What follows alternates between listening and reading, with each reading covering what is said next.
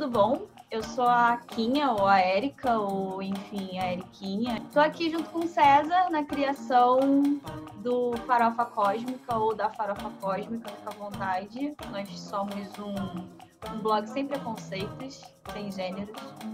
A gente está aí pro mundo. E a gente começou. É... Como eu vou dizer? A gente começou numa operação do César, isso tem muito, muito, muito, muito, muito tempo.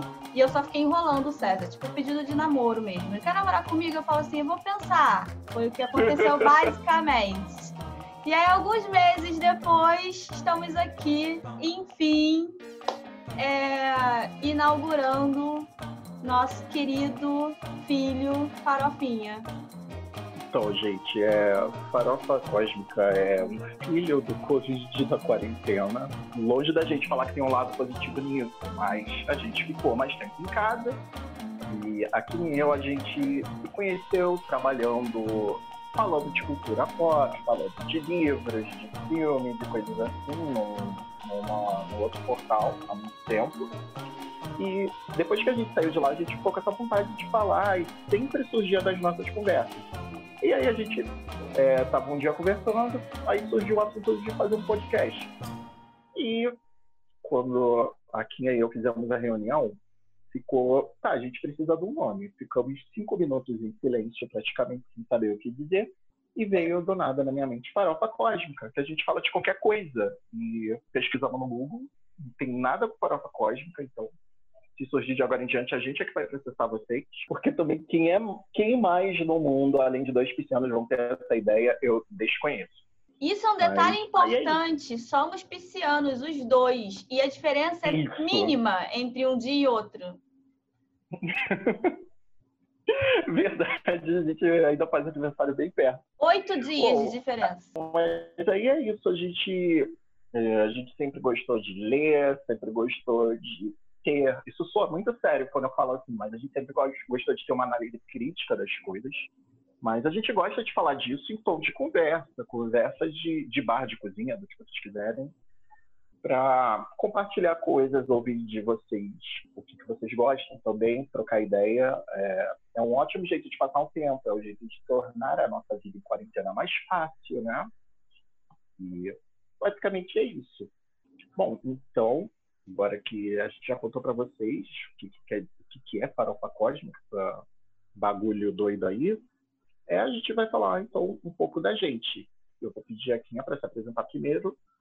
Então, galera, é... meu nome oficial tá lá registrado na carteira de na, na certidão de nascimento é Érica Fontinelles, mas Pacheco, mas eu uso Quinha por questões sentimentais, porque todo mundo me chama de Quinha Inclusive, se alguém fala Érica, eu acho que eu tô levando um esporro. É, é basicamente desse jeito.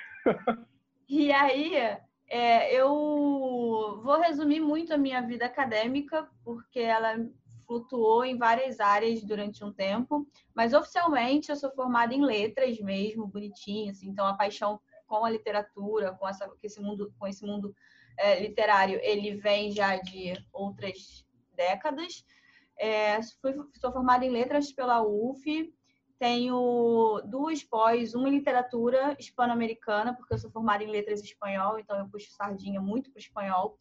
Então, eu sou formada em literatura hispano-americana, é, tenho uma pós em literatura hispano-americana. E, uh, enfim, a outra pós não tem nada a ver com, o que a gente vai fazer aqui, mas tudo bem.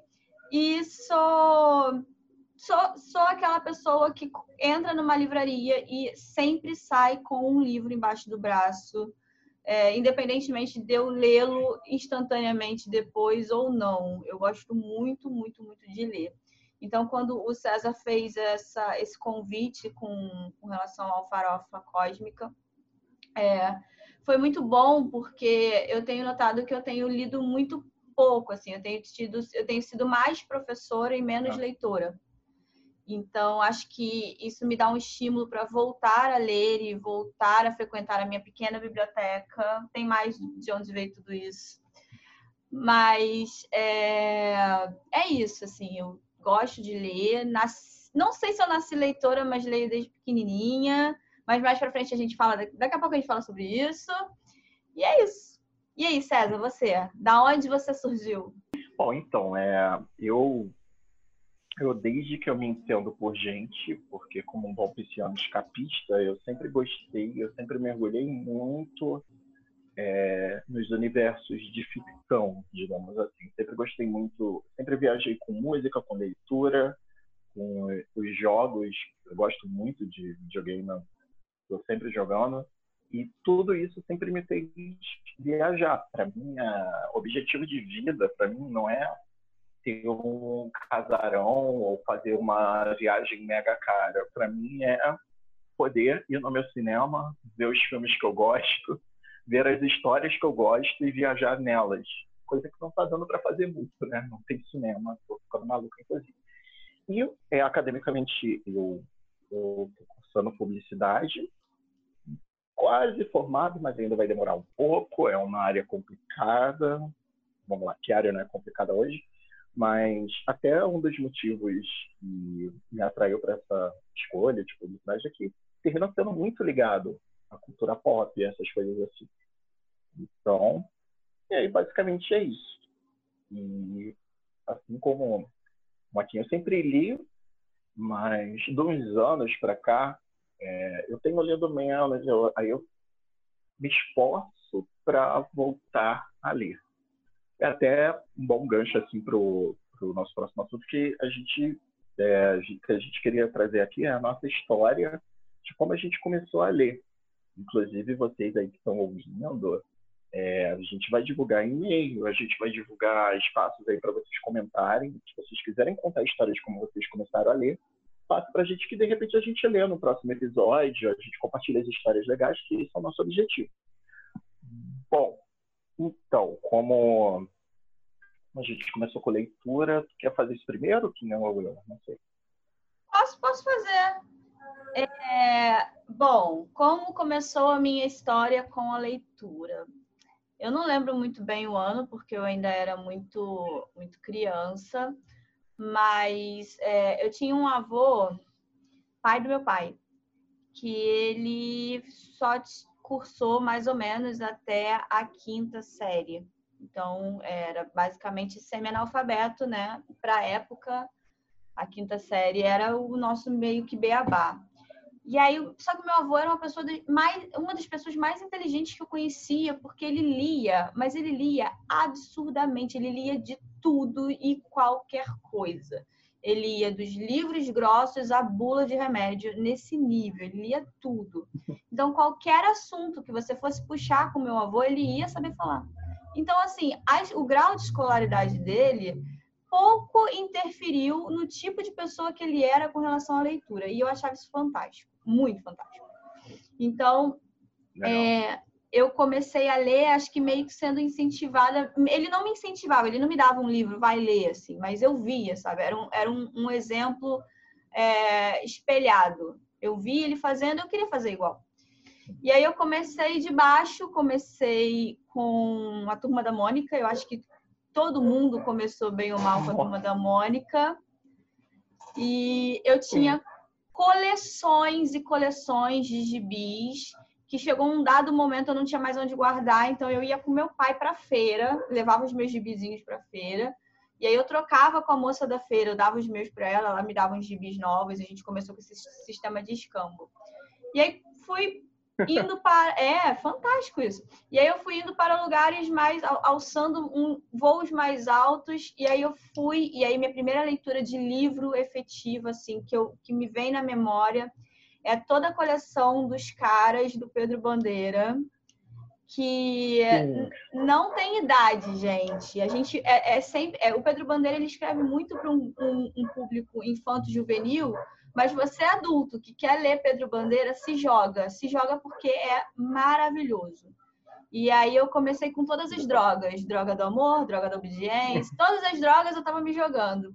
E foi aí que acho que eu tive o meu pontapé inicial, foi realmente é, os livros do Pedro Bandeira. Gravei, inclusive, o poema é, da marca de uma lágrima, tinha decorado até, acho que, eu acho que eu tinha decorado até bem pouco tempo atrás.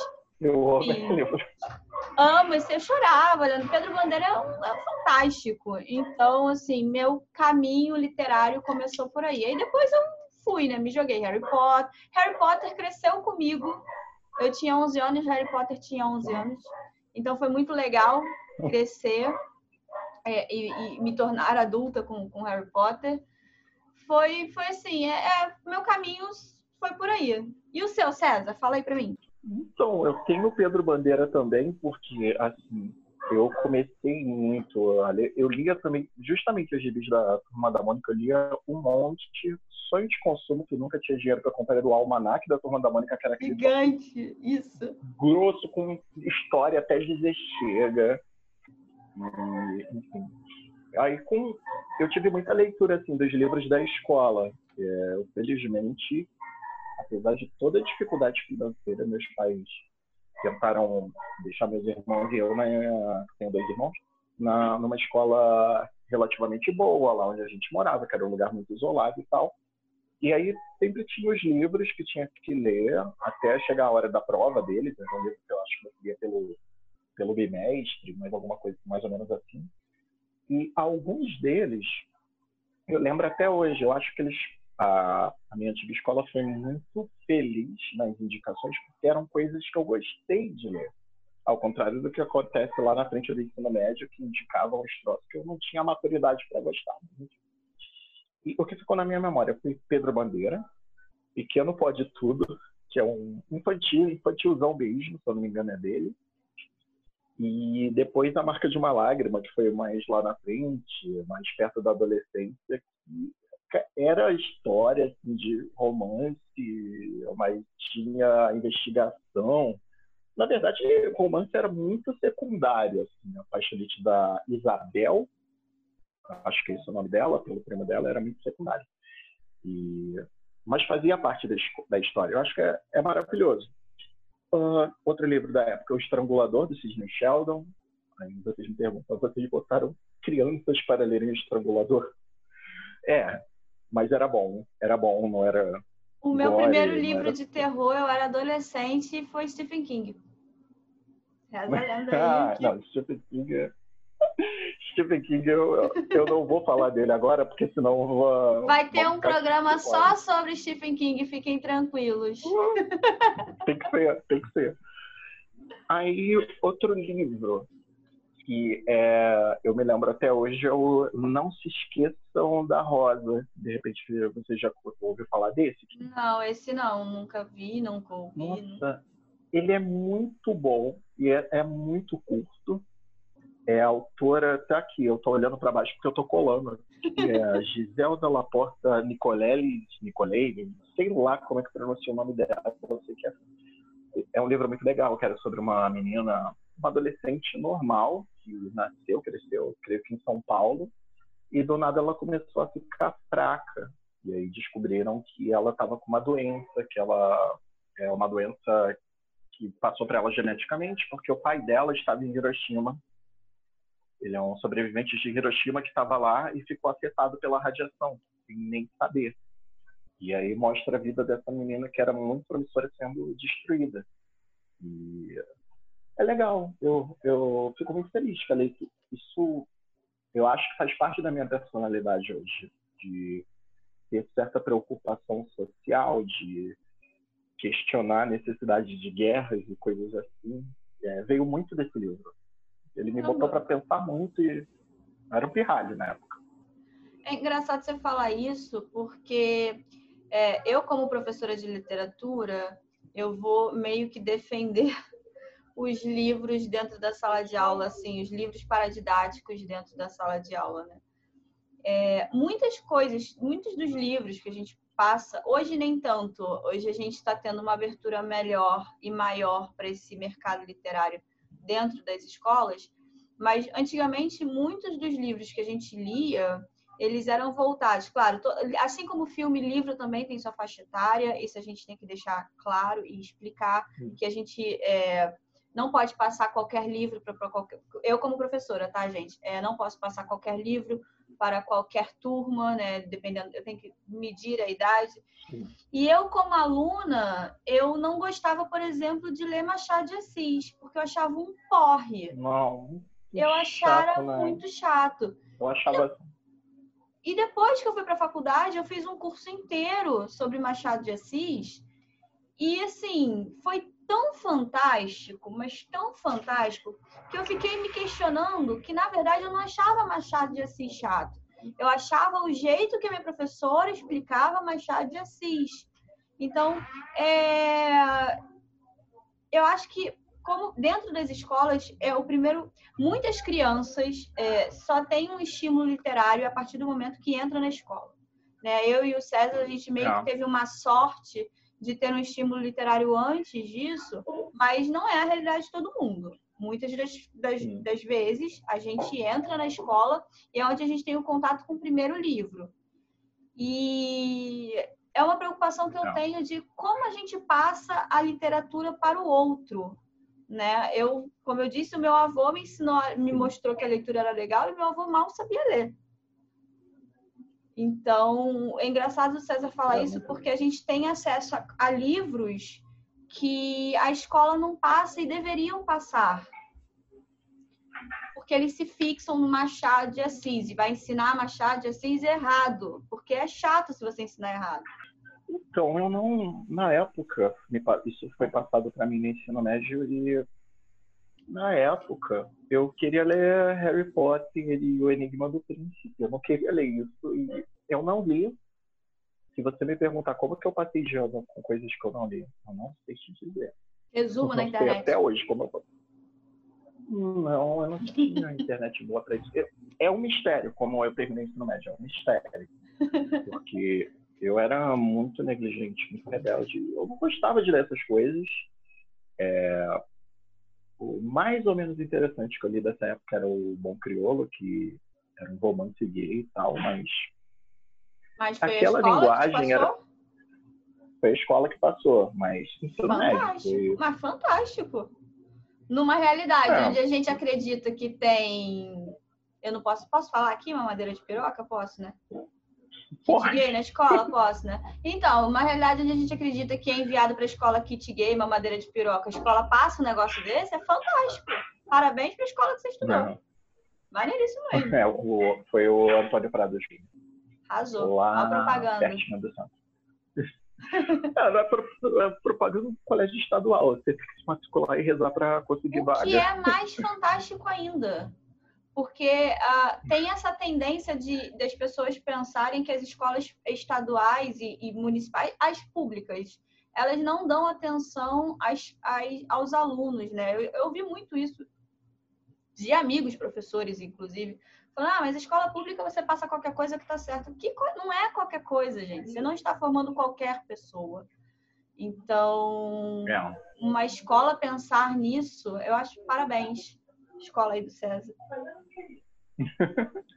Bom, e assim, é, o negócio é que eram livros, era uma linguagem, obviamente, que para os padrões de hoje em dia, ou pelo menos para os meus padrões naquela idade, era mais rebuscada, mas 90% do que foi passado não me interessou é, eu acho que são leituras que são muito mais interessantes é, hoje em dia, com a gente adulto, com uma cabeça mais feita.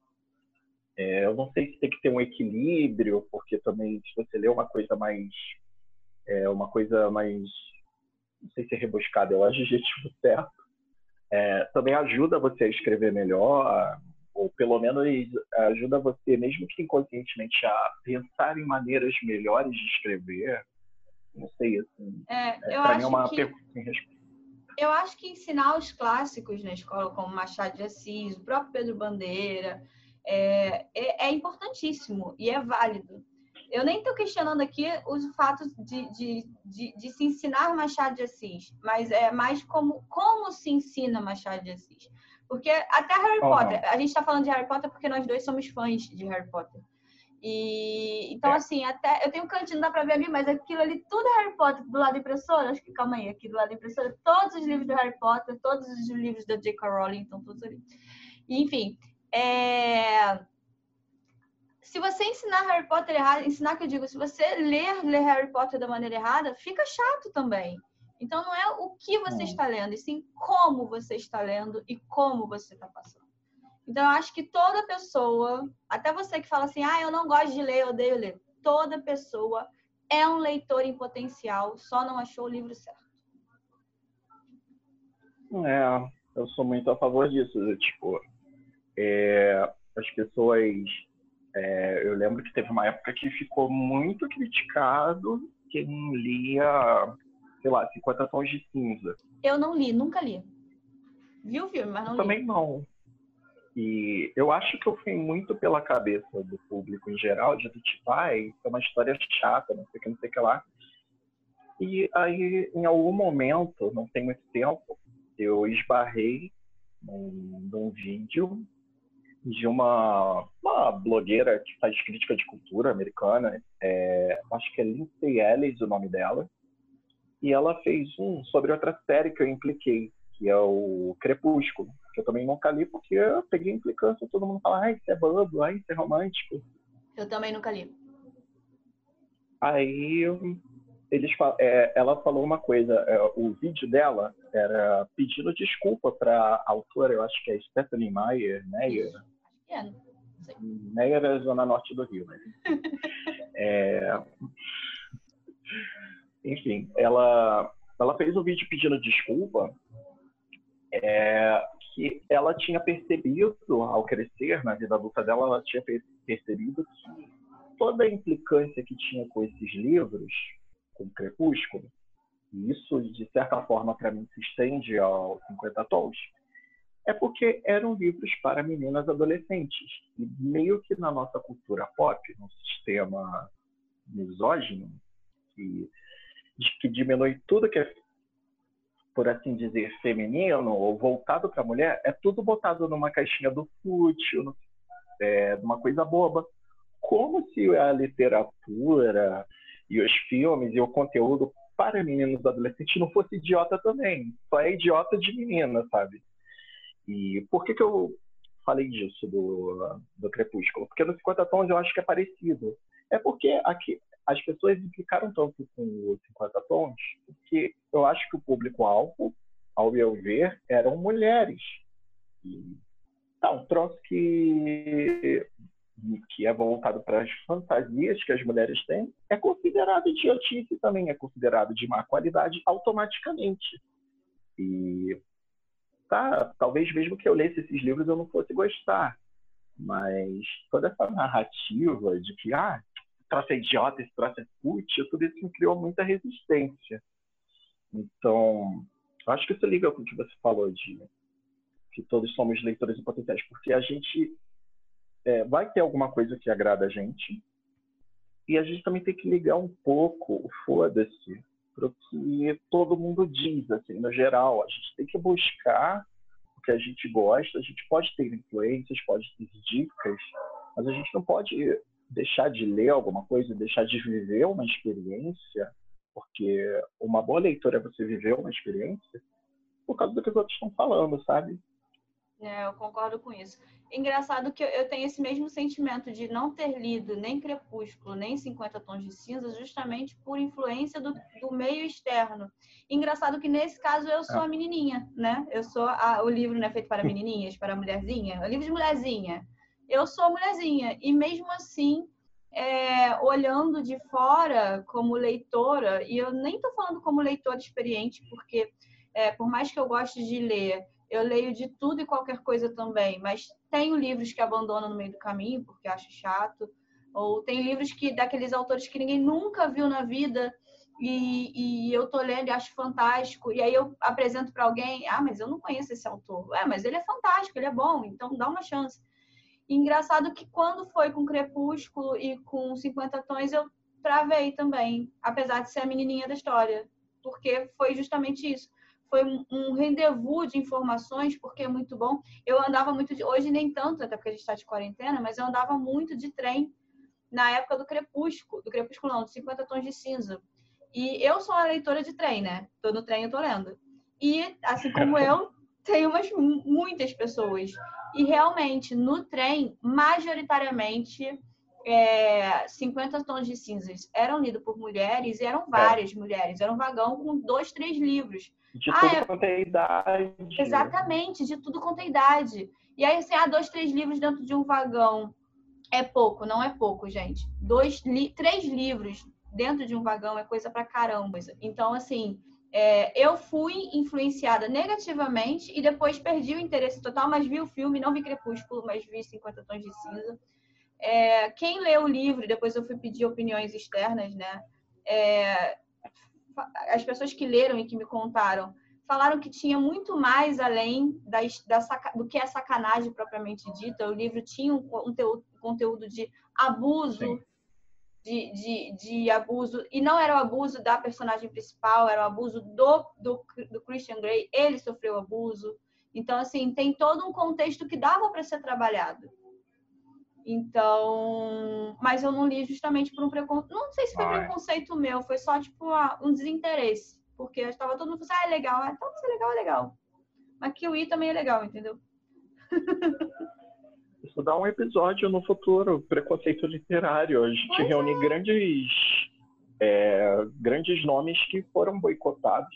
Não, o legal é que, apesar de todo o boicote, fez sucesso. Os livros venderam pra caramba até onde eu sei. Então, não pesquisei sobre isso, mas pelo que eu vi foi, foi um sucesso. As pessoas leram o metrô independente de você xingando muito no Twitter ou não. Galera, é, depois, depois que eu vi esse vídeo, que foi muito recente, eu tomei um chá de humildade e aí eu tento ser muito menos.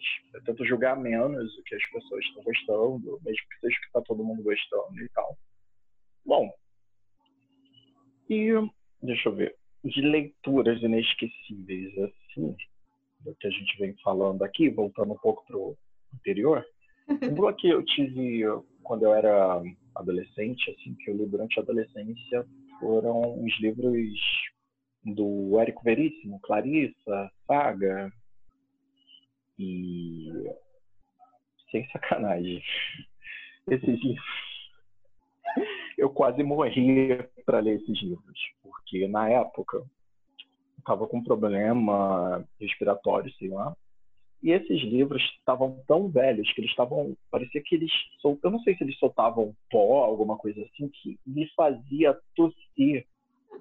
E eu estava gostando tanto dos livros, porque é tipo o multiverso do Érico Veríssimo. Clarissa tem a ver com saga, que tem a ver com o retrato, que tem personagens do mesmo. Enfim. E assim, eu, eu lembro que eu botava um lençol na cara, mal sabia eu que anos depois teria coronavírus, então eu estava treinando para o futuro para ler o livro. E eu tô sendo mesmo assim. assim é, eu consegui terminar e eu gostei muito. Eu tentei reler esses livros adultos e eu não consegui passar de Clarissa, porque é bem racista e eu obviamente, adolescente não percebi, hoje eu percebi. E a descrição que ele tem de, personagem negro, de personagens negros é horrível. E é aquilo, né? Anacrônico. Não dá para eu cancelar o cara. O cara já tá morto, ele é de outro tempo que aquilo era a norma. E hoje eu não consegui reler, porque eu pensei, ah, eu gostei tanto desses livros na adolescência, eu acho que eu vou admirar eles melhor adulto. Com a minha mente adulta, eu fui reler, eu não consegui. Sério, porque eu fiquei, eu fiquei com nojo. É interessante. reler, parabéns. É muito interessante você falar dois, dois pontos disso, né? É, a leitura que a gente faz quando a gente é mais novo e a leitura, a mesma leitura quando adulto. Eu falo isso por diversos livros que eu já li na adolescência e tentei reler adulta e não consegui, ou quando eu reli e tive uma visão completamente diferente do que eu tinha como era quando era adolescente. E essa questão do preconceito, né? É, a, gente, a, gente, fala muito em cancelamento. Vamos cancelar fulano. A Anitta esse ano foi cancelada 500 vezes. E depois descancelada. Mas, assim, autores... Dizer que Loli está cancelada também. Pois é, autores clássicos... É... Não vou defender aqui o racismo, porque eu acho que não tem defesa, mas é, era diferente naquela época, porque a gente não tinha esse olhar que a gente tem hoje preocupado com o outro. Algumas pessoas têm esse olhar, não são todas, infelizmente, mas é, a gente não tinha esse olhar voltado para o outro.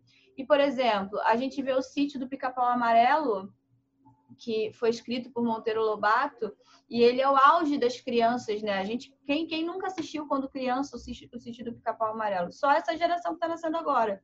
Mas a minha geração, a geração da minha mãe assistia Sítio do Pica-Pau Amarelo. E o Monteiro Lobato é um dos escritores mais preconceituosos é. que existe na literatura brasileira. Então, é incrível essa. Eu, não, por exemplo, não suporto Monteiro Lobato, justamente por causa disso.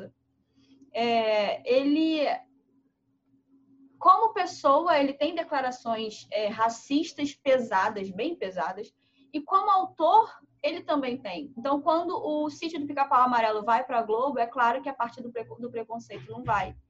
É claro que quando o sítio do Pica-Pau Amarelo vai para a Globo, não tem a parte que o, o, Pedrinho está xingando a tia Anastácia de macaca. Não existe essa parte. Mas no livro tem. Então, essas leituras é. que a gente faz quando criança e quando a gente passa para adulto, é bom a gente reler, não no sentido assim, tipo, de, de, de como é que eu vou dizer? É bom a gente reler para a gente entender que não era normal chamar a tia Anastácia de macaca naquela época e hoje também não é. Então, é assim, eu tenho é. preconceito por preconceito, tenho eu com o meu Monteiro Lobato, não curto. Quem gosta, enfim, tudo bem, gosto não se discute. Mas era um dos autores, é um, era, né? Um dos autores mais preconceituosos da literatura brasileira. Então, isso também dá pauta para um próximo programa, né? Dá pauta para um próximo. Dá. Dá, gente, gente no primeiro programa a gente está criando várias pautas, tem que anotar isso tudo depois. É, isso é uma boa estreia. Não, é, a própria. É, eu, eu vi muito debate na internet sobre essa coisa, sobre o dilema da separação do autor da obra, porque a J.K. Rowling está tá muito envolvida é, numas polêmicas sobre transfobia. Ela até fez uma, uma espécie de carta aberta esses dias, explicando com os argumentos dela, defendendo o que ela disse, eu não vou entrar nisso. E, mas eu vi é, alguém argumentando, é, ok, quando você separa a J.K. Rowling da obra dela, Harry Potter, para mim é, é, mudou a minha vida. Harry Potter mudou a minha vida, salvou a minha vida. É, e aí era, enfim, essa discussão que eu vi era chamando a atenção para isso. Ok, se você consegue separar a J.K. Rowling, a obra do, do autor, e será que você faz isso com tudo? E aí eu fiquei com um nó na cabeça que está até agora. Assim, é. Mas eu a acho... minha solução. Não, uh, desculpa, é que a minha solução hoje é eu penso nos, em Harry Potter como uma coisa separada, sem deixar de estar ciente quem é a autora e o que ela tem falado por aí.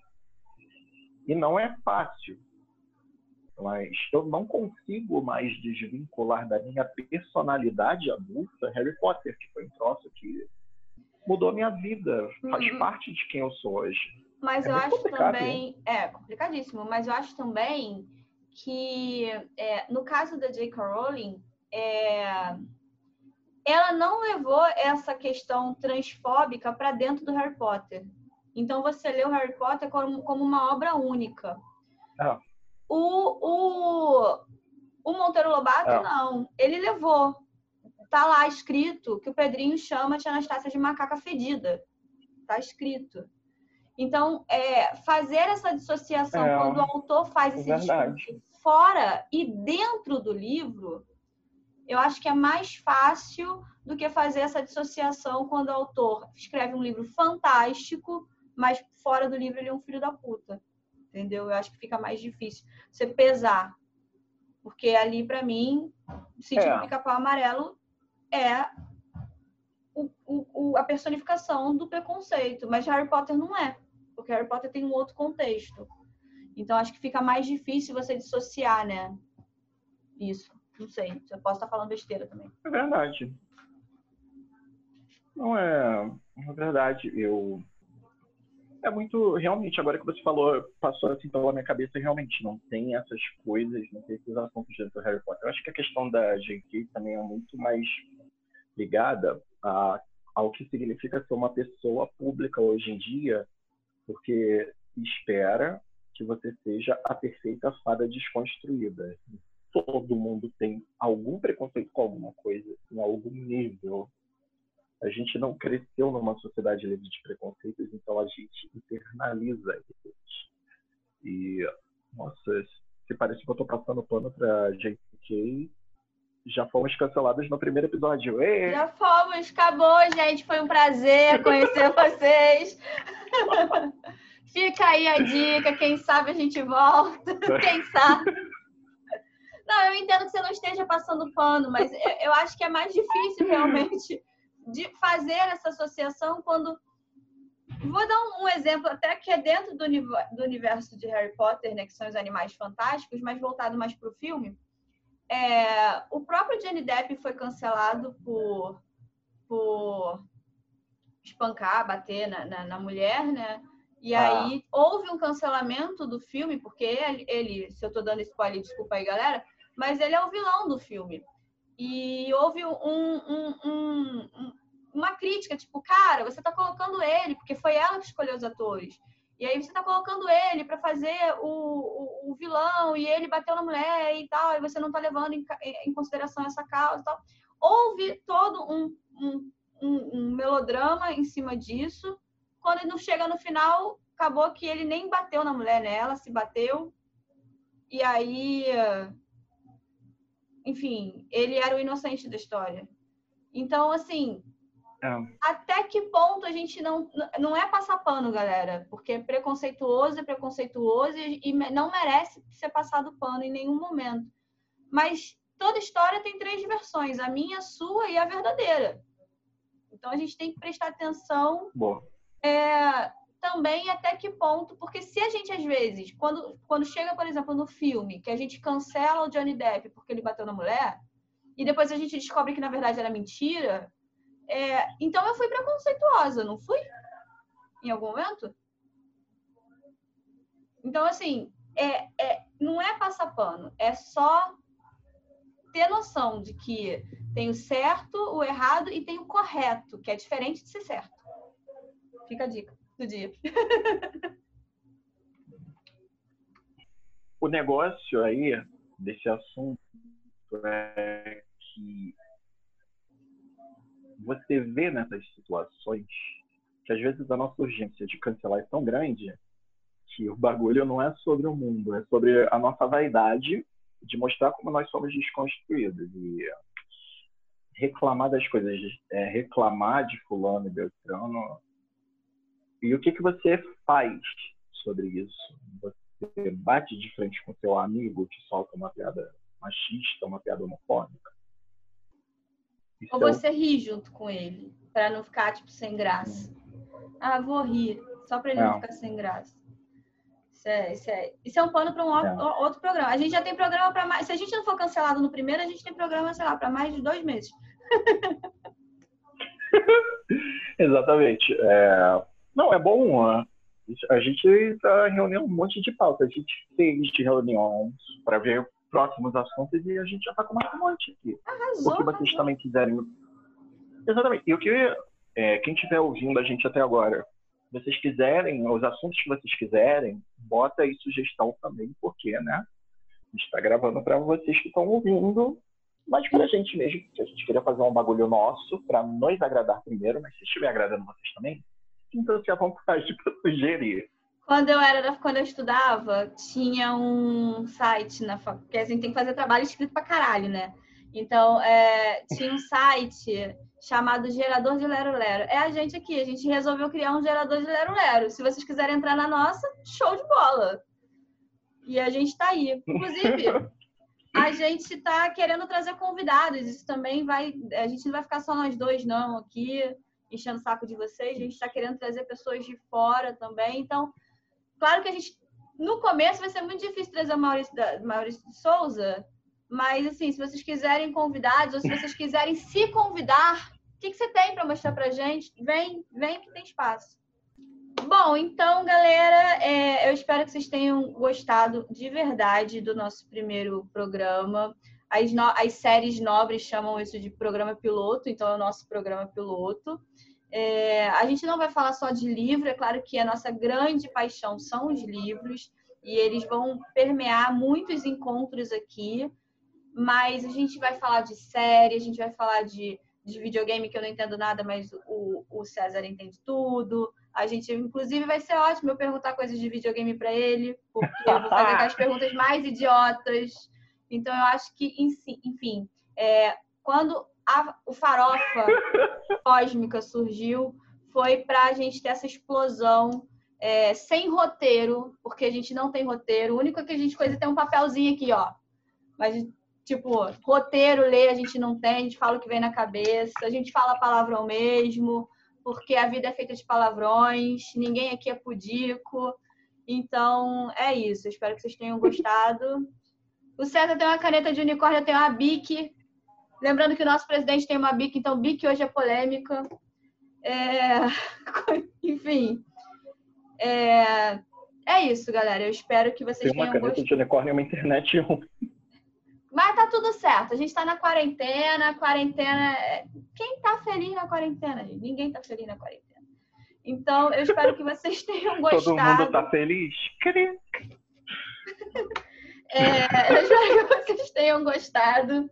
E é isso. Eu vou ficando por aqui, vou deixar o César se despedir e até. Ah, lembrando que a gente vai fazer um esforço enorme para o nosso programa sair toda quarta-feira, tá? Não, promessa não é dívida, porque a gente depende de uma boa internet, de uma boa conexão, do universo, né, dos astros. Mas toda quarta-feira, se tudo der certo, a gente vai estar por aqui. Tá? Então eu vou ficando por aqui, vou deixar o César se despedir e até quarta-feira que vem. Então é isso, gente. Muito obrigado quem ouviu a gente até aqui. É, não deixem de interagir aí com a gente, com os meios que a gente vai deixar, de e-mail, de comentário, do tipo, telepatia. É isso. Até a, pro... até a próxima farofa cósmica. Tchau, tchau. Pessoal.